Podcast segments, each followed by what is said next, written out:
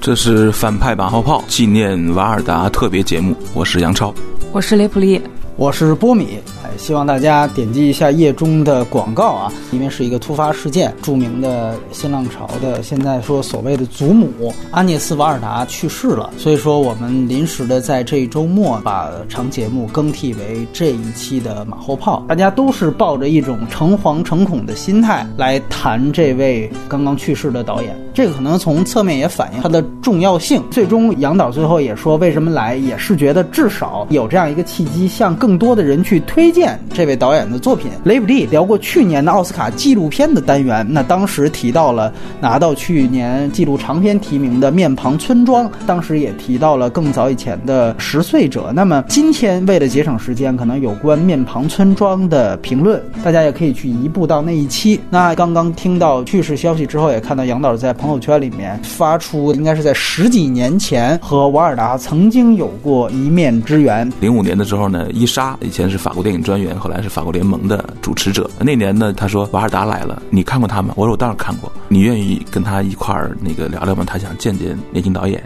嗯。我说我当然非常乐得意，那正好就在小西天儿。当时我是刚看完就《天涯沦落女》，才跟瓦尔达见面的，的确充满了对他的这种崇拜。瓦尔达应该算是中国通啊，新中国时期来中国的最早的几批这个西方的艺术家之一。其实他比安东尼奥尼要早得多，他五七年来应该是刚刚跟法国建交不久。当时是他跟左岸派的另外一位导演克里斯马克，后来拍《低》的那位导演。他当时还拍了非常有名的短片，叫做《北京的星期天》，特别有意思，把这个所有的这个演职员表全都翻译成中文。然后瓦尔达他当时应该是中文的顾问，还把它翻译成叫瓦尔达，娃是娃娃的娃啊，这很有意思，我觉得很准确。是一二年，应该也是他最后一次来到中国。啊，那次是他对于五七年来的那次的一个回顾，不仅仅是带来他的电影短片，还带来他的一些这种录像装置。他当时把他所有电影的版权，包括短片，全部给了搜狐，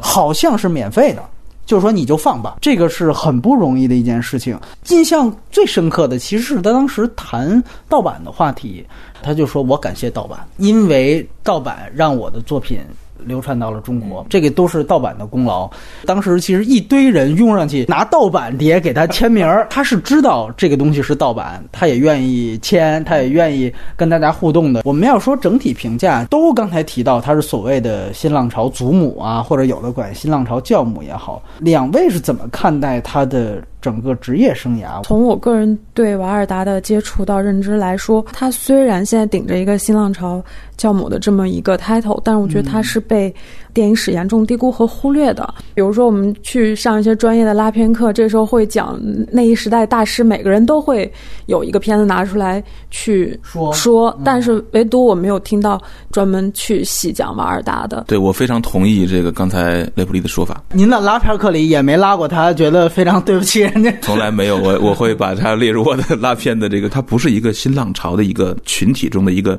女性的一抹颜色这么简单，它就是一个完全在那个时代。上下左右都已经掌握了那个时期最好的语言的，甚至非常超前的语言的一个导演。可能很多人并没有真正看过他之前的片子，可能也就是《脸庞村庄》。说句实话，你要真论新浪潮这批人在中国的这个影迷当中的辐射度，我觉得他可能仅次于特吕弗跟戈达尔。我觉得知名度有了，但是作品如果分别聊的话，我觉得就是还是很简单，先提最喜欢的。作品，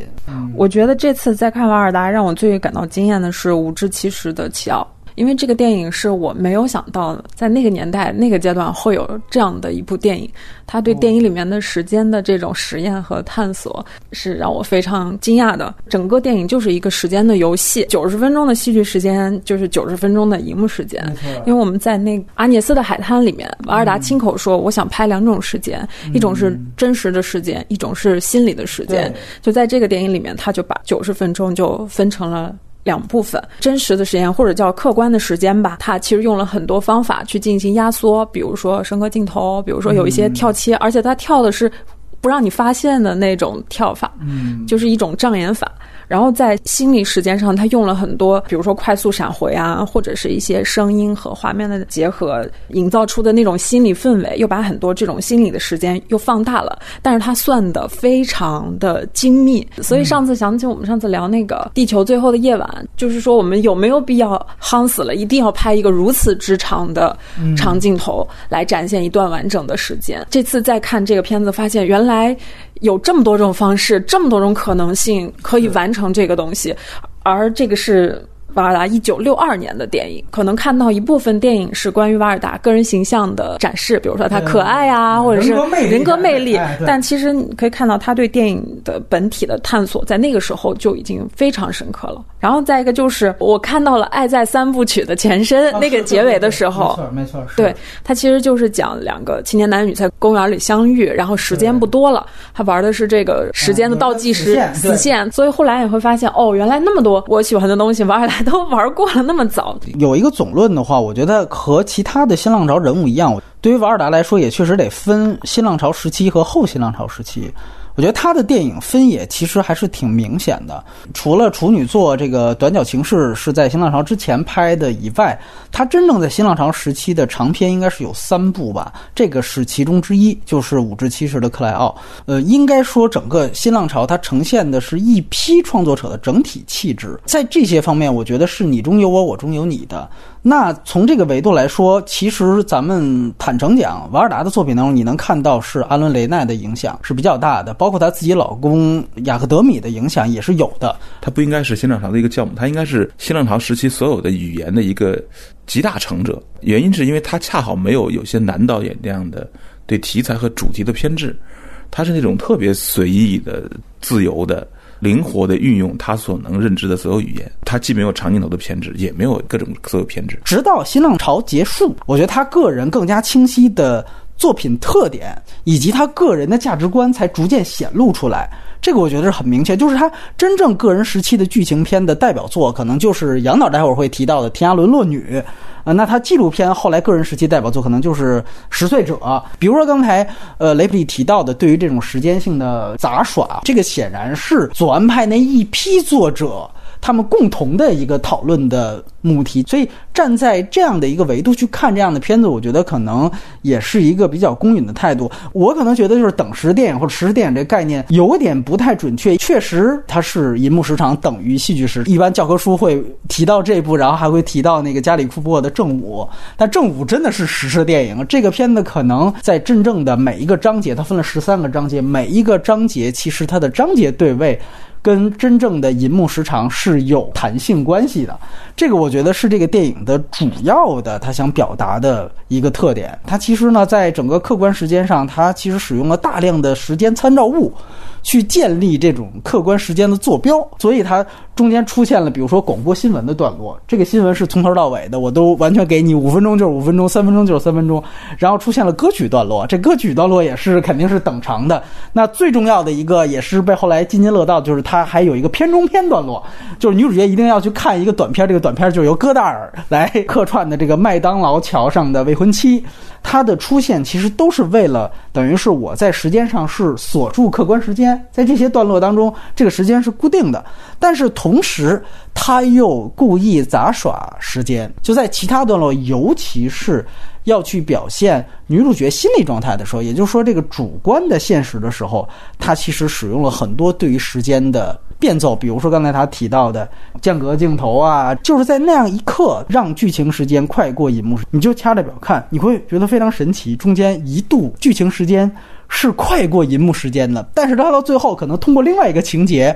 又会把这个快的时间给你补回来，所以到最后它是完完整整的落在了两个时间等长上。这个我觉得都是这个电影它故意要做的一个时间形式，我觉得这是非常有意思的。在女主角之前展现的就是一种她有点无病呻吟，包括喜形于色的这样的状态。很有意思，随着后来情节的进行，最关键的点是他遇到了一个将要去阿尔及利亚前线当兵的一个士兵，那么这个其实成为了整个电影的一个非常重要的一点。这个士兵去前线可能就是九死一生，也就是说他碰到这个士兵，这个士兵也马上有这个死线要去前线，让他对于死亡有了重新认识。这是这个电影最后落到的那个落点。也就是说，我觉得在真正他遇到了这个士兵之后，才真正有了这个时间又往回赶了赶这样的一个时间弹性的出现。还有另外一个有意思的是，它分了十三个章节。如果大家注意的看的话，它其实是用小标题标出每一个章节的具体的时间段落，小标题的名称。比如说这一段十七点三分到十七点八分就叫，比如克莱奥和安托万。那么你其实就会想，哎。那到八分钟结束的时候，肯定会有下一个章节。那么这个安托万其实就是不在了，或者一定会有下一个变化发生。也就是说，其实他在每一个章节都给你有一个小小预先的剧透。这其实是一个典型的陌生化效果的建立，就代表着女主角看似是这个片子的主角，但其实她只是体现时间的工具。所以说，从他的开始的喜形于色，到无病呻吟，再到后来他有这么一个对于死亡的重新认识，我觉得其实通通都只是为了诠释时间而已。因为他自己的心情有变化，所以时间才会出现弹性。而这种小标题的塑封，这个段落是五到八，是谁跟谁？其实我觉得也相当于对于整个它主线的戏剧故事有一种封装，让整个人物和他的整个所谓戏剧主线成为了一种实验室里的小白鼠。我第一次看的时候有一个非常大的体会，影片给出的女主角细微情绪、心理情绪和这种巨大时代背景的一个冲突。我们这么打个比方，他是拍的法国关于阿尔及利亚这样的一个战争的那样一个年份的一个半小时。我想，如果我们换一个角度，比如说换到中国，我们要去拍一个历史样，比如我们要拍四九年、拍六六年、拍八九年，我们可能上来就是那一九四二那种呗，来呗，那就是建国大业这种。聪明一点的学韩国的出租车司机。如果我想的是我拍，比如说六六年的某一天的某一个多小时。就这一个多小时，我讲的这个人物还不是一个漩涡当中的人物，他是一个边缘的人。比如说，他就是去买帽子去，我就讲他这一个半小时去买帽子的事儿，甚至是一个反漩涡的人。没错，是一个是一个最近的人。然后通过他的这种看似我跟大时代没有关系，你记得他那个整个的广播其实呈现了相当多的这个信息量。开始是讲阿尔及利亚的战况，后来是讲这个冷战。赫鲁晓夫怎么羞辱美国？所有大时代的背景，但是对不起，都不如我塔罗牌算命说我要完，我要等这个体检报告重要。这事儿是我现在此时此刻的头等大事。但是又怎么样？到最后，哦，忽然是一个上前线的士兵，最后改变了我对于死亡的看法。电影永远是不可能把历史完整拍出来的，但是你跟那段历史的时间轴进行互动。可能历史感就可能油然而生，这个是我看这个电影特别大的一个触动，就是我没有比这个电影更让我感觉到，哦，它就是发生在阿尔及利亚之战的那一场，然后在后方巴黎，大家在广播当中听到战况，然后后方有人可能要去到前方那样的一个状态，这是一个非常身临其境的感受。其实我一开始就意识到，这个女孩肯定不是瓦尔达喜欢那种人，她本人跟她是反的。对，她找了一个自己绝对不会认同的一个形象当做女主角。这电影有一种反击碎镜表的那个意 那个意思，但是它它这种纯电影的方式钻透了一个碎镜生活的表象，结果发现这个碎镜底下还是跟时代的脉络连在一起的。对，所以这个角度是极为新鲜，它可以说是一种强迫性的建立效果之后的一种。最后，他又达到了一种一种契合。对对对，这就是我说的，就是其实我们都知道，新浪潮的所有人，几乎所有人，无人不谈政治，性与政治是那个时代左派的一个主题。所以我也说，就是瓦尔达可能后来你会发现，他其实没那么宏观政治的一个人，但是在那样一个时代，就新浪潮的整个集体创作巅峰的时候，他确实呈现了这样的一个主题表达。当然，我觉得可能这种真正具体到时刻的这样的一个概念，分成时段，然后进行时间弹性描述，可能追根溯源，也许是《尤利西斯》吧。整个左岸派和手册派的最大区别是在于，其实左岸派的一切根基。是来源于文学的，所以我觉得克莱奥很好的去追溯到，比如说《尤利西斯》。当然了，后来瓦尔达也有一个短片，就叫《尤利西斯》。呃，这个是从他早年拍的一个照片延伸出来的，跟乔伊斯的小说没有关系。但是我这种概念是非常像的，就是你看，我以一个静态照片为一个原点，我做了两个维度的扩展。其实瓦尔达一直是有这样的一个时空轴，在他的这个电影当中，他想去。探索，他想去摸索的。在这些方面，我觉得也确实跟整个左岸派讨论的命题是非常非常相似的。所以我觉得这个是克莱奥五至七十，确实刚才雷普利想说的话。现在如果你看到什么电影去新鲜，其实你找回去去看，你会发现哇，半个多世纪之前，这些新浪潮的人早就把电影。拍完了，然后我们来聊聊杨导想说的《天涯沦落女》。他其实是用一个动作，这个沦落女的一个行动，他从死亡之前最后一段时间这个流浪，来穿过了整个法国社会的冷漠。他已经学会了一种方式，就是要么是从一个形象出发，要么从一个动作出发，啊，要么是一开始从一个图片甚至一个文学形象出发。齐奥是一个他自己封装好的一个时间点。他自己不移情，但是这个人物和他这一段时刻钻下去，钻透到时代的这个脉搏里面去，又和那个时代的政治联系起来。刚才他在那个阿涅斯的海滩，他也说，他说，呃，我就是着迷于各种各样的人，他们的状态，我就非常着迷这个。这个片子因为和我自己的处女座长篇有相同题材，所以我特别关注。上来就是一个冷峻的一个死亡，嗯，直接告诉我们结局。然后呢，取消我们对剧情和这种故事的任何期待，它就变成了一个类似于社会实验和人的当下具体情绪的转变的一种一种关注。我们今天回头看，这个女孩在街头打车，在跟人物相处的时候，她每一个时刻里面。那种表演的质感啊，那种人物是完全存在在那个那个当下的。很多中国的艺术电影还没有达到的一个状态。第一次看的时候，印象最深的就是结尾的时候，她死亡那个那个场景。她之前其实有很多时候早就可以死了，各种各样的我们所说的惨都都过去了。他最后死在一个极偶然的，似乎是上帝让他死的一个一个一个状一个时刻。他包着一个毡皮去一个村庄里面，是遭遇了一次。村庄的习俗是一个欢庆场面吧？没错，没错，对吧？我们从他的视角完全感觉到恐惧，那个造型和那个灾难。然后我印象很深的一个另外一个细节是他那个鞋，它是个大皮靴，然后它呢是防寒用的。但是，一旦他到一个温暖环境里呢，那就那就燥，那就热了，会出汗。他就把上面那个皮靴挂下来，红色的那皮哎，就挂在脚面上。哇，那个造型的那种太真实了，而且它构成了这个女孩最后观众觉得你忍不住往那个红色脚上看，那很奇特。那个造型帮到很大的用。嗯，粘皮，他的那个头发，然后他那个那个小红靴子，那个你看不见鞋面了。全被那个那个红皮儿给给包住了，像个童话中的小人物一样，就这么走。最后被一个铁栏杆邦当一下绊倒了。其实他那个时候绝对没有失去体力，他绝对可以爬起来，不想爬起来了，就这么死了。他委屈了，他觉得你人伤害我可以。老天也伤害我，上帝也伤害我。他我跟你赌气啊！对，没错没错，就这么死的。所以瓦尔达掌握这个女孩的心态掌握的太准了。绊倒之后趴那儿哼了一会儿，哼哼唧唧的镜头在他脸上看着他脸，他也没有特痛苦。渐渐淡出，影片结束了。我操，这这是给我太深刻的印象了。哎，我觉得也是震撼比较强烈的一个电影吧。瓦尔达真的就拍了一个女孩，她决心要跟这个世界拜拜，然后一步一步从这个世界里退出的故事。除了塑造这个女孩之外，她还塑造了一系列看到和和这个女孩有过交集的周边的社会的人。我看的时候，这个事情让我想起最近特别火的那个沈巍什么国学大师。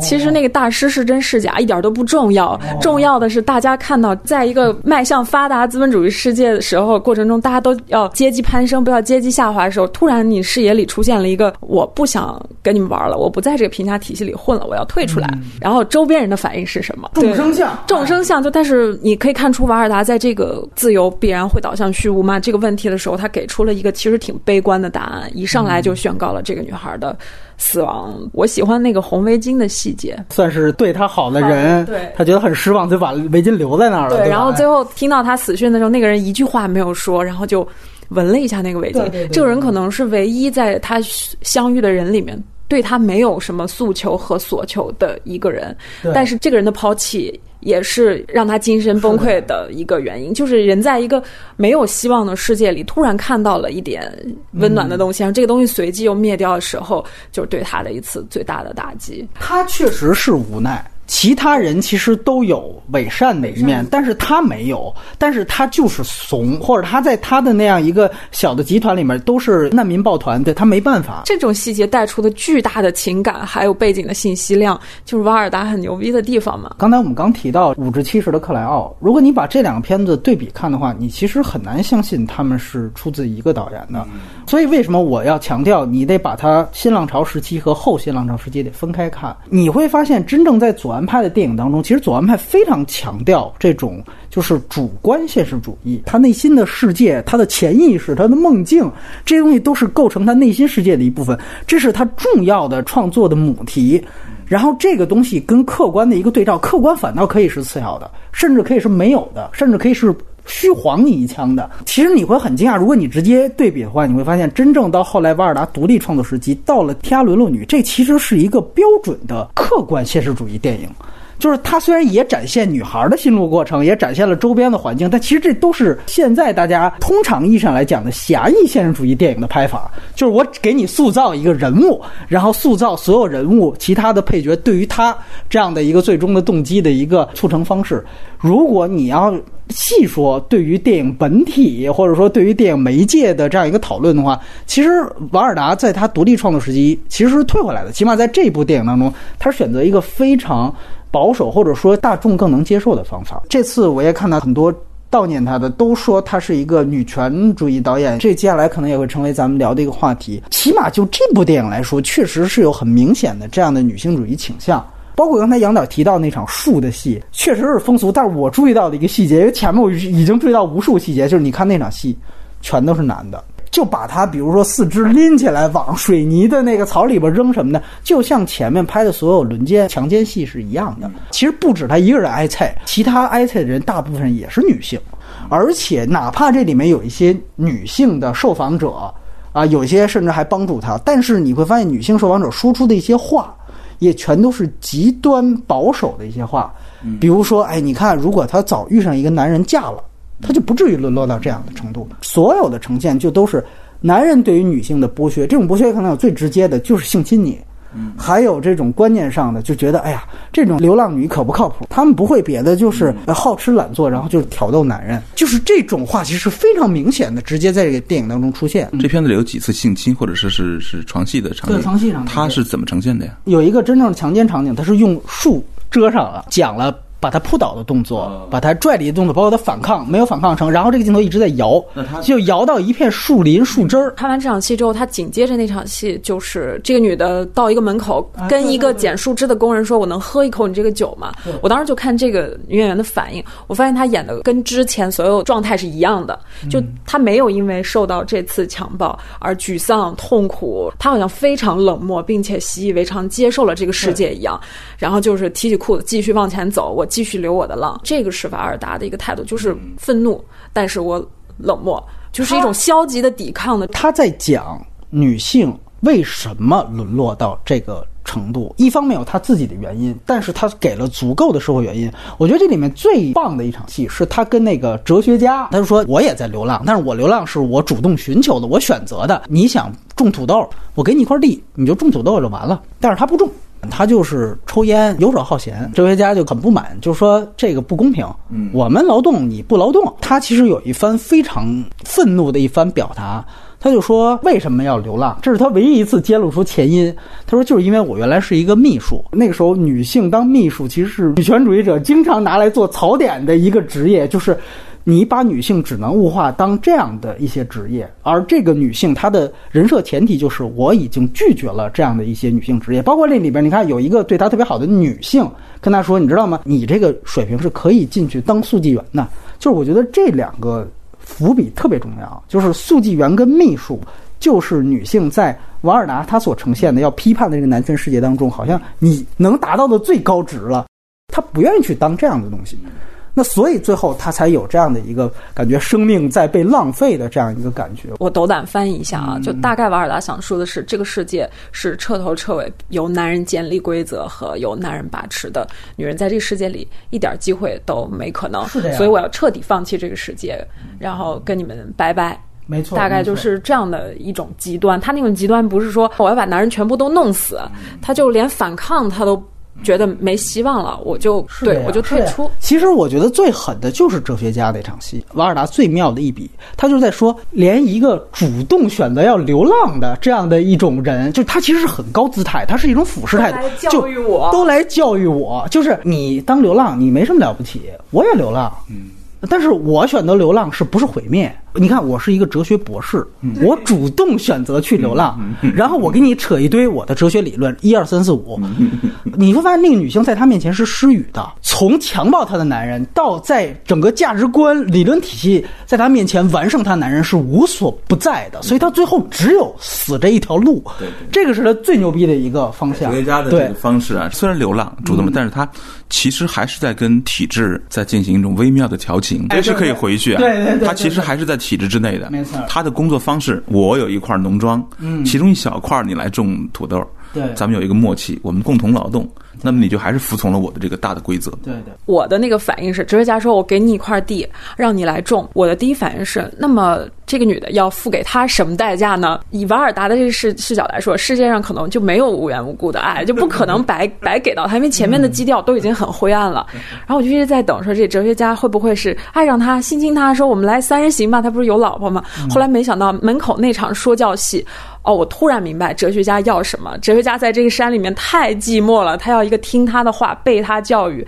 可能能听他长篇大论的这么一个女性的存在，所以给了他一块地，想把他留下。其实这个就是女性隐者里边那对男女关系，对吧？就是我在理论上是有优越感的，掌握了。知识，掌握了话语，尤其是哲学和历史这种东西，可能哎先天和男性的话语比较接近的时候，社会、历史、政治，我觉得瓦尔达其实也是在微微的反叛这个东西。哲学家不能容许在我的视野中，在我的生命的周围出现一个不容于我的体制的人，嗯。因为女流浪者的存在对他是一个内在的严重的冒犯，嗯。因为这是真流浪，嗯，对，在精神世界里扇了他一记重重的耳光，对啊是吧？他的说法非常有诱惑力，他就说你确实是选择了绝对的自由，这点可能你甚至比我走得更远，哎这很客气。他说，但是绝对的自由代表绝对的孤独，而我的很多朋友，嗯，后来都被这种孤独吞噬了，嗯他们。不是变成了瘾君子，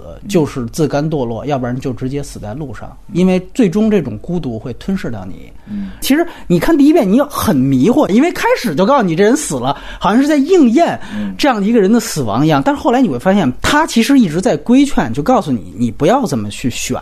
但其实电影通篇给你答案就是，这个女性她没得选。嗯嗯，不是说我想选择绝对的自由，最后导致了我绝对的孤独，然后我就毁灭了。是我他妈只能往绝对的所谓你认为绝对自由那方面走。那只要我想有一丝的自尊，这种自尊可能是呃知识上的自尊，或者是人格上的自尊、人权上的自尊。只要我想保留任何一丝自尊，那我必定就会选择最终你所谓的这个绝对的自由导致毁灭这条路。它是一个非常清晰的一种立论过程。这种立论过程就像后来我们看小五一样，对吧？塑造这个人物，然后他怎么样一直一直最后导致到这一步，所以它是一个绝对的客观现实主义的东西。然后我也必须得说，他绝对的启发了后来他的老乡达内兄弟。尤其是拍了罗塞塔，你就看罗塞塔那女主角的选角儿，就长得就跟这个就非常像。啊，所以我觉得这是绝对有联系的，而且顺便说，大家都以为这瓦尔达是法国人，其实他是比利时人啊，他出生在这个布鲁塞尔，所以严格来说，达内兄弟是他的老乡啊，达内是呃列日的，而且我们都会发现，最后其实达内他继承的就是客观现实主义的这一套东西嘛。但是呢，我不得不说，就是为什么说这样的片子它是一种，就是说狭义上的。就是客观现实主义，就是原因在于你会发现他还是需要进入到这样的一种塑造人物的套路，就是他可能必须在道德上是圣洁的，所以这里边加了一场他输血的戏，后边还让那个后面后人去说说，你知道吗？他去献血，他不喂吃的，他就拿了两个那个苹果酱就走了，就是其实最终你会发现这种呈现人物的套路都是一样的，就是人物本身是背十字架的。就他其实是一个受难者形象，你会发现这个其实是这类现实主义的一个说到底到最后的一个天花板的人设套路，就是拉扎罗嘛什么之类，全是这样。呃，原来新浪潮走的其实比这种竞套路要远一些，这个是顺便说的。呃，然后我想说的其实就是很关键的一个定义，刚才提到的关于说她是一个女性主义导演，的确后期像这些电影，我觉得女性主义的表彰都没话讲。但是呢，这里边有一个争议，就是她在新浪潮时期拍的那。那部《幸福》这个电影其实也是很重要的一个片子。C C 刚刚又发了蓝光碟啊，它其实在刚刚拍出来。出来，就被法国的大量的女权主义者围攻，因为他最后其实讲的就是一个说，这个丈夫有了小三儿，他不害臊的跟原配承认了，说我有这么一个小三儿，我希望你和他一块儿分享我的爱。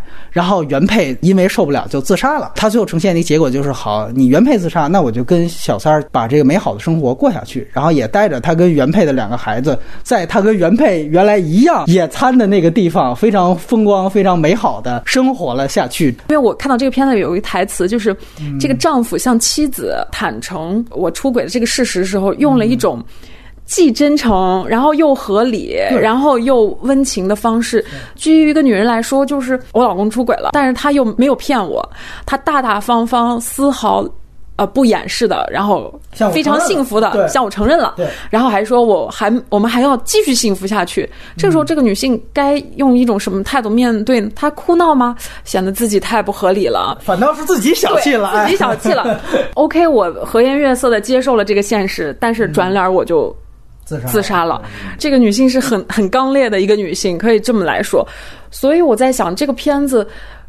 嗯，是不是在用德米的方式去控诉德米？我不知道在这个阶段他们的婚姻是不是出现了问题。我发现这个片子，比如说布景、音乐、摄影的调子，还有演员的表演方式，都是特别扁平和油腻的。它特别像那种那个年代那种呃商品的广告，好像是一种他故意制造出来的一种讽刺。他其实讽刺就是婚姻里面的不忠，其实很简单。但他用的是雅各德米的这一套语言和这一套方式，所以我不太尊敬的去揣测一下这个片子，可能所有女性主义者都没有看明白他的那层讽刺在里面。这个讽刺是这个形式本身，尤其是我们我们刚才不是又又看了一下，他的片头是一家四口幸福的拉着手走过来，结尾的时候是一家四口幸福的又离开，好像你不看清女主的脸，你甚至觉得这个家庭从未发生过任何变故。这里面就有一个巨大的讽刺和残酷。在里面，我觉得会不会我们去看一个电影的那个立场的时候，不要看他剧情的走向，要看导演的态度哈。嗯，他的态度是不是嘲讽的呢？嗯，我感觉是嘲讽的，因为他那个和他前后的其他作品那个音乐的用量啊，有巨大的反差。那个色调的使用，还有镜头的那个构图的那个使用，我觉得摆明了是一个姿态。他整出这个一派岁月静好的这个视听感受的这个感觉。似乎是一个态度吧，就是婊子配狗，天长地久，是吧？就是在这种。我觉得是瓦尔达的，还是处在女权的角度上，对男性的一种更深的嘲讽或者是抗议吧。嗯嗯，就因为确实今天这个是导演刚刚去世，所以咱们站在一个。就是哎，中国不是四大宽容，就是人都死了，所以就是不好意思以另外一种方式去揣测我。那我就稍微，因为你可以注意到一个细节，我首先邀请所有如果对这个导演或者对我们刚才提到的这个片子的剧情感兴趣的人，非常短一个片子，八十分钟，完全可以不快进的去看一下。呃，都可以参与到这个讨论。就我的看法而言，我觉得就是在于雷普利刚才提到最关键的男性的态度。就你会发现，维尔达在这个电影当中，他对于男性形象的展现是极其不猥琐的，是非常坦诚，甚至是他觉得两份爱能够给两个女人，其实是我的一个满满幸福感的来源。他是一种非常坦诚的，甚至带有一种非常高贵的心态去说这件事情。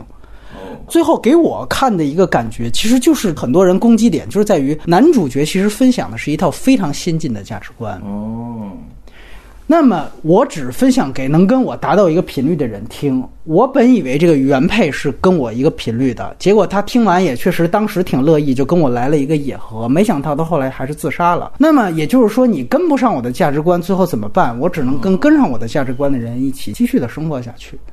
在我看来，在这个电影当中，它表面呈现的东西就是这个。你再如果结合上《天涯沦落女》，咱们两天之内连看的这么几个，他后期对于男性形象的那种猥琐和嘲讽的那种感觉，他是绝对有他自己的一个脉络的。当然，这里面我还是得这样说，就是《幸福》其实它是在新浪潮时期拍的一个电影。所以它整个语境是不一样的，跟八五年拍的那是完全两个语境。那我又得说，其实站在这个语境里面，它就是一个形式实验为目的的一个片子。之前这个片子拍两年之前是《祖与詹》，就是朱尔与吉姆。那么朱尔与吉姆其实是一个女性和两个男性。我觉得是不是说？呃，瓦尔达在这个电影当中想做一种形式的互动，就是那我设置的是两个女性和一个男性，这个所谓三人的关系会怎么样？而且说穿到底，他们都是左派。那么这个左派后来大家也看到这个西蒙巴黎啊，就是左派其实主张的是大被同眠。我其实觉得这个真的可能在他们当时就是那个小团体内，这就是一个挺先进的价值观。甭管是谁影响谁，可能后来，呃，瓦尔达自己可能也想清楚，可能女权意识觉醒了，就是在但是在那个时期内，这种对于先入为主的传统道德观，就上来就是不是他妈抓汉奸就是捉奸，对这种傻逼道德观，我就是先有一个鲜明的反对。而这种反对态度，其实是在新浪潮所有导演里面你都能发现的。他们就是挑衅和反对这样的一种道德态度，因为在那个时期，所有的团体，哪怕是创作团体，其实互相影响，你也可以说这有一种互相裹挟，就是我在技法上帮助你开脑洞，帮助你开脑洞，但是其实这里有一种统一意识形态，我觉得很可能是后来瓦尔达在自己独立创作时期，他也在《阿尼斯海滩》提到过，他后来是因为去了美国。因为她丈夫是接了好莱坞的 offer，她跟她丈夫一起去了美国，那是都她亲眼目睹到了美国风起云涌的社会运动，包括黑权运动和女权运动，她才有了进一步对于女权运动，尤其包括像具体对对于堕胎这种具体事件的一种非常清晰的认识，而且做出了电影之外的一些举动，她成为了一种这方面女权的社会活动家，所以我也更倾向于认为她很多后期的女权意识。就是导演嘛，一个人老奶奶活了九十岁，我觉得不可能这个价值观是一成不变的。我们自己价值观也都有变化，所以我个人觉得，是不是把它放在那样一个就新浪潮的语境内看是更合适的一件事情？我倾向于认为是互不否定。就一方面，我也不认为直接拿现在的价值观光光菜这个片子有多大意思，但另外一方面，我也不主张把它过度的阐释，或者我觉得有一个细节。阿尼斯的海滩这个片子算是导演是给自己八十自己做一个庆生，他每一个他重要的电影他都详谈了，只有幸福他是一笔带过的，他不去提这个片子更多的东西。我觉得你这个角度真的是很新鲜，因为那个新浪潮那个时代，他那个集体极度偏左的那个时候，他们对这种。资产阶级的这种啊传统的价值观是觉得腐烂的，天主教的这种保守价值观，对吧？哎，那觉得完全有可能他们是践踏这个玩意儿的。那但是这里面需要一个反证，里边他对这个女妻子的死亡，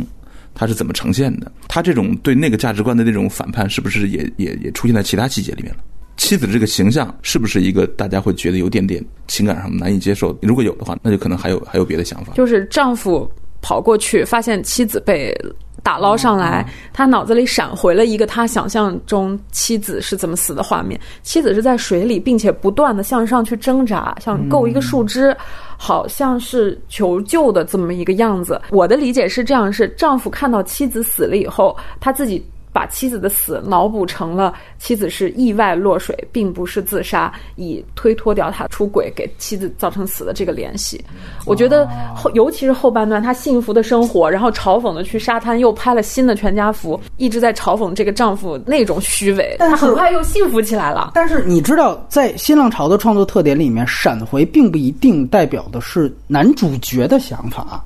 它很有可能就是一个闪回，就是你明白，它不是说我非得像现在的传统电影一样，它是出自这个主角的脑海，就是生接了一个闪回。对，但是另外一个就是妻子确实不是自杀，是决绝的死，他是还想挣扎，还想有人来救我这种。所以妻子到底死的动机是什么呢？这个就我也希望大家能够一起去观看这 这个片子。我期待电影能够多元，就是因为我们都聊到艺术电影维度了，这个也不牵扯到一个。说小孩该不该看，这是是一个什么样的公序良俗的破坏？它毕竟是一个艺术电影范畴。听这期节目的可能都没多少人，所以我挺希望在影史当中，咱别纵观一百年，全都是打小三儿、讽刺出轨渣男。就是如果。新浪潮拍了半天，还全都是八组的正能量帖子的价值观的话，我觉得这个也是对于那个时代的一种矮化吧。我这是结语到这儿啊。我我想说，就是我当然想看一部瓦尔达拍的三人行的这么一个题材，但是我我觉得应该会比这个拍的更好，更有说服力吧。至少不会让我在观看的时候有那种呃，这个男的好油腻的这种这种情绪啊。因为我觉得他在这之前确实是故意做仿讽，这个仿讽就是用雅克德米的这种。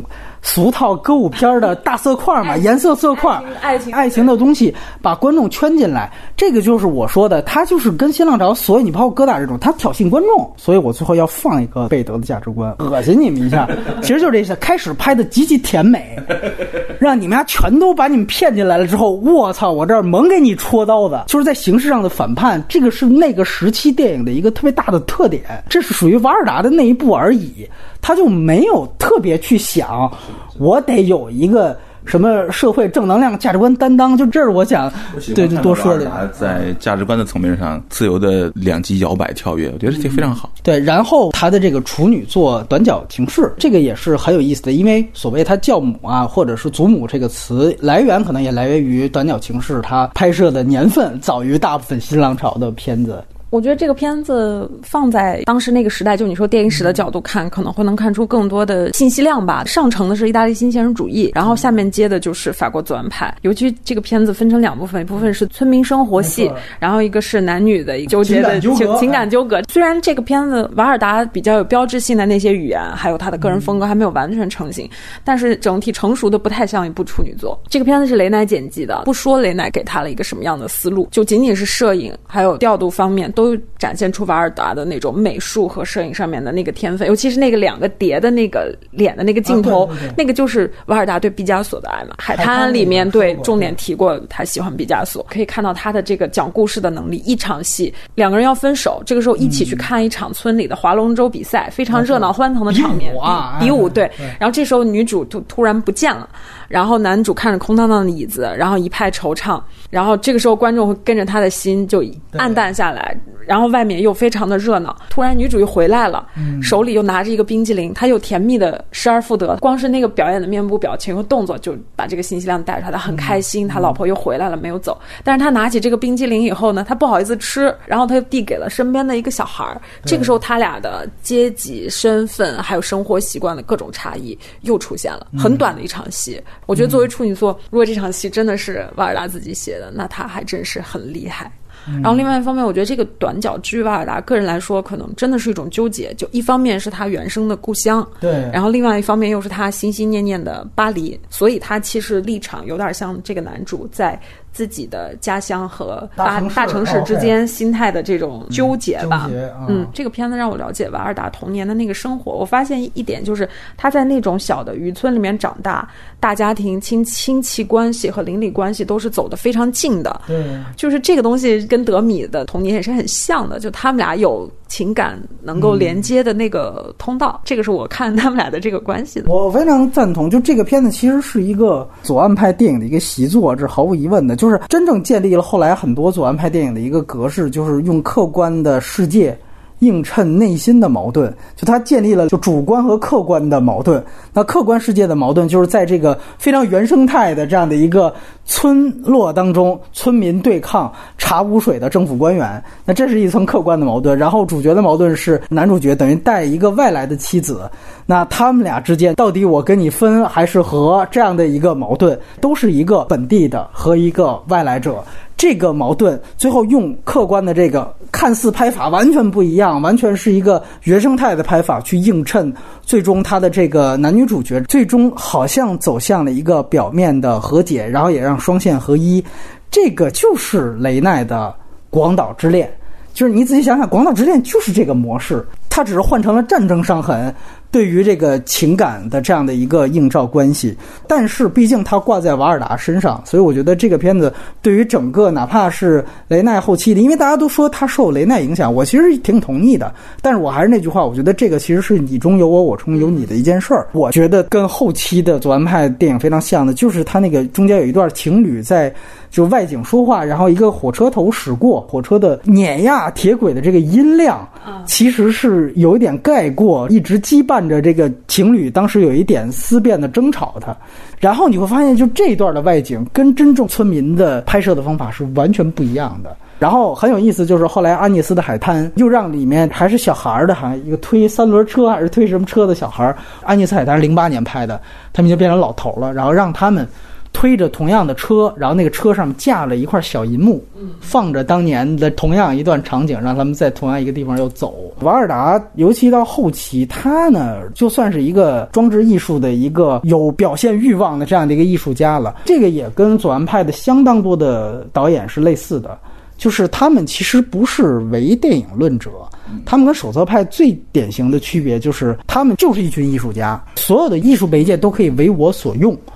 今天我高兴了，我是写写小说；明天我可以拍拍电影；后天我觉得装置艺术或者视觉艺术可以表达，我可以更用这些东西。这个其实是他后期的一个非常大的一个特点。你包括你像咱们刚才提到这个尤利西斯，他是以一个照片展开的，原来还当过就是真正的静态摄影师。然后你也会发现，你像短角形式这里面大量的独白念白。这个是典型杜拉斯他们给雷奈本子当中所呈现的那种风格，包括格里耶嘛，就是新小说派这个东西，其实成为了左岸派的一个理论基础的来源。最后想说的，其实还是他其他的几个片子吧，一个是他拍了大量的关于雅克德米的片子，其中最有名的一个就是南特的雅克德米。我觉得这个片子它和。德米私人感情的意义要大于他作为一个给所有观众看的这么一个意义吧。嗯，我觉得是从情感上是瓦尔达对德米的一个终极占有，就是他们的情感关系其实并不完美，尤其是在相伴了大半生之后，德米要去世，然后他临终之际把自己的过去交给了瓦尔达，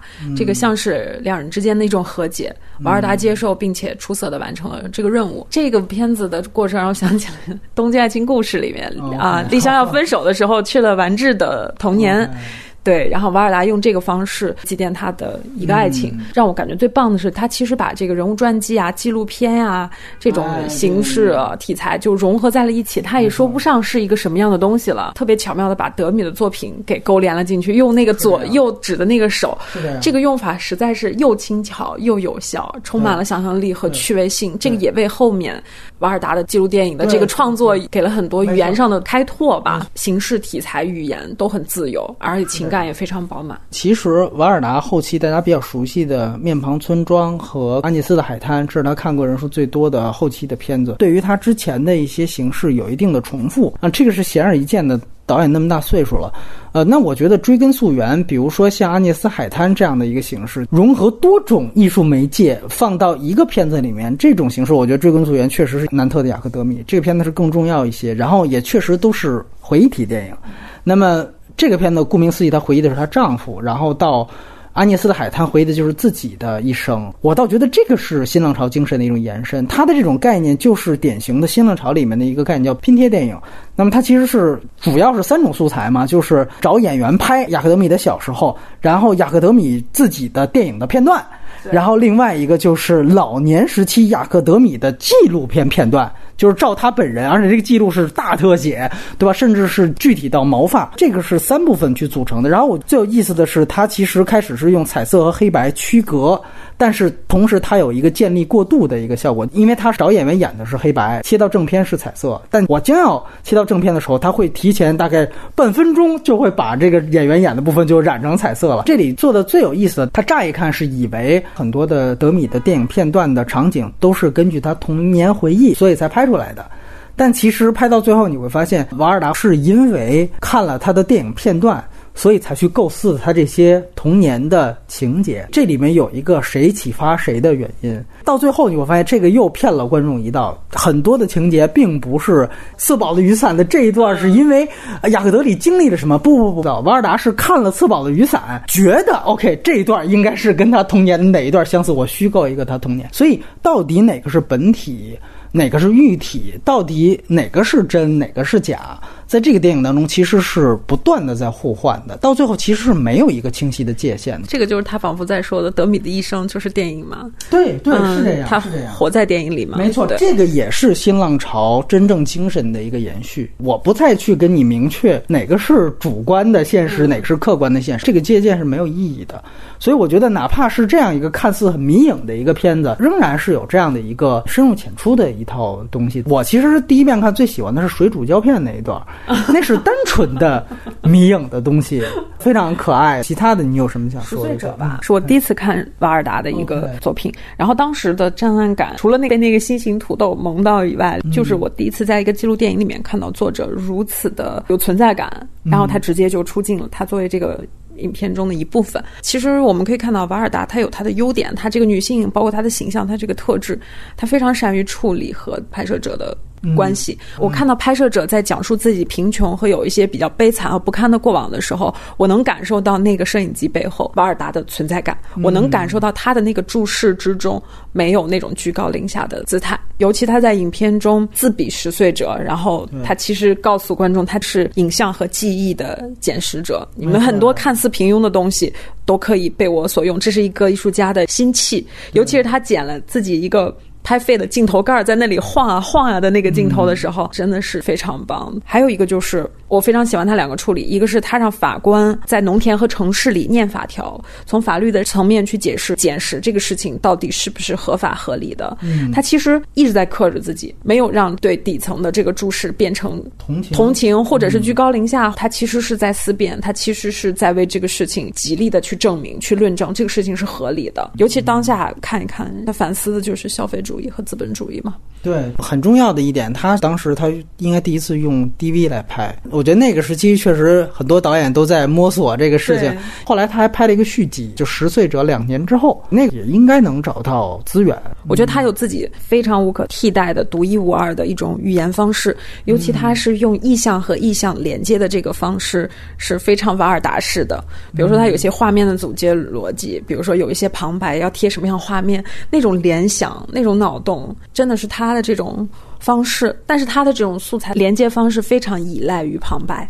没有旁白，他很多画面那个组接就失效了。所以他旁白也很精彩，他是个京剧奶奶嘛，很多的段子京剧都从他的电影里面出来。还有一个就是，我觉得哈，他应该是接受过系统教育，并且大量阅读和观看艺术作品的一个人。尤其他自己又说，我并没有看过多少电影，我觉得这只是一种就是宣称和证明，告诉别人我是独一无二的，我立志于在我的创作中不受他人的影响。他想保持自己强烈的风格和独特性。我在他后期的电影里面看到他其实很有。意识的在保持着这种女性视角，并不是所谓的女权题材。她的创作并没有从那种观念和各种主义或者是影史里面出发，它都是个体的经验、情感、感官对、人和物质的关系，从这个地方切入。我以前以为这是瓦尔达浑然天成的，但是我看到五至七十的克莱奥的时候，我发现这是他自觉为之的风格，因为他也有过那种对电影本体的探索。就我觉得这个也可能跟他脱离那个时代其实也有关系。我也觉得他到后期其实也非常更接近于，就是说社会活动家或者说公众知识分子的这样的一些形象。我觉得这可能也是大家一般一提到新浪潮，可能不先想到他的一个原因所在。因为新浪潮的人也是各走各的路，每个人还真的你要说独树一帜，都是独树一帜的。所以我觉得在他电影里面看到这种个体私人记忆和历史之间的这个关系特别重要。他好像一直想游离此外，然后并且反叛。在电影史上开始会把它跟布拉斯他们，包括更早以前的玛雅戴伦他们，把它划归为说这个其实叫女性现代主义，不是现代女性主义哦，这是女性现代主义，就是。它其实所指的，尤其是五至七十的克莱奥这些片子，就是它其实是以一个女性的方式去塑造一种她对于媒介的探索形式，而不是真正再去宣扬一种女权主张。对对，那如果说瓦尔达奶奶她有一个人物弧光的话，她就由一个原来的女性现代主义者，后来变成了一个字面意思的女性主义者。反正就是通过这次呃波米的这个聊天吧，嗯，还有雷普利的，我们我对我来说是一个很好的一个学习的过程，而且仅仅看那么一两个小时的影像，我都觉得是一个一个宝库哈。我我仅仅看了阿尼斯海滩的几个镜头，那个小装置造成的那个效果，那个海浪在无边框的。镜子上面涌上的效果很震惊，你没见过这玩意儿。它影像上的那个开拓力很强，这会给很多我们现在的拍电影的、看电影的人提供一些呃影像的这种这种快感吧。我觉得这是呃向大家隆重推荐。瓦尔达他自己也说，他在阿尼斯海丹里承认，他说他二十五岁之前只看了不到十部电影，就他其实不是一个影迷。对这个其实傲娇，你知道吗？不一定是真的。因为旁边采访他的人就是克里斯马克，他因为是画了一只猫，你会注意到那只猫其实翻了白眼儿，你知道吗？其实应该就是当时克里斯马克听了之后翻了白眼儿，然后然后处理一只猫。所以我这样跟你说一句，就是大家总是笼统的称新浪潮，其实左岸派跟手册派其实是有很大很大的不同，他们的理论基础。他们的这个对电影的看法其实是完全不一样的。这里在最后扣到脸庞和村庄，戈达尔到最后也没出来。我其实有一个那什么的揣测，我一直觉得就是戈达尔，当然是世界第一大装逼的这个唯一男青年，这肯定没错啊。呃，他其实就是非常有优越感的一个人。就而且我觉得，就是整个手册派的人都非常有优越感，非常同意，非常统一。这个格达尔啊，跟那个瓦尔达，我觉得有某种气质的不同。瓦尔达就是一个自由的影像截取者，对，他就没什么障碍，他既没有什么长镜头的迷狂，也没有什么门派，也没有什么主题的啊，也没有，他都没有。而葛达尔那那就不一样，就是你你想，他们开始提出口号是我要反对优质电影，嗯，他们非常清楚，就是我的理论来源于是巴赞，那么我知道我的电影观是什么，然后我知道我现在要拍电影的目的是什么，我要打倒什么，这个非常明确。就这批人是一批影史上也确实非常罕见，就是理论指导实践。我现在影评人。其实我要让电影引导到什么方向，最后还真的做到了一一部分，一个很大的门派，是一个很大的门派。然后其实根红苗正的左岸派啊，这里我们有区别，就是像格里耶或者杜拉斯，他们是新小说派。那新小说派主张是打倒巴尔扎克，就是我其实就是文学界的学术权威，就是我觉得那种他妈客观现实主义。不行了，迂腐了，这跟手册派要打倒优质电影是一样的，就是我们要革新，在自己的媒介革新。但是老实来讲，其实瓦尔达不属于他们任何一派，只是他稍微住的跟，因为我们说左岸派就是塞纳河左岸，对吧？住的跟左岸比较近，所以那么去画的。其实关于这些新浪潮的老将，在真正的电影的教科书也好，真正的学术文章上也好，会有更系统、更严谨的。分析，我还是要说，可能如果你希望去听到一个更系统的知识的学习，那可能你还是要走一个真正的学术通道，对吧？我们在这里面可能更多是一个影迷的一个关于我觉得那个学术态度。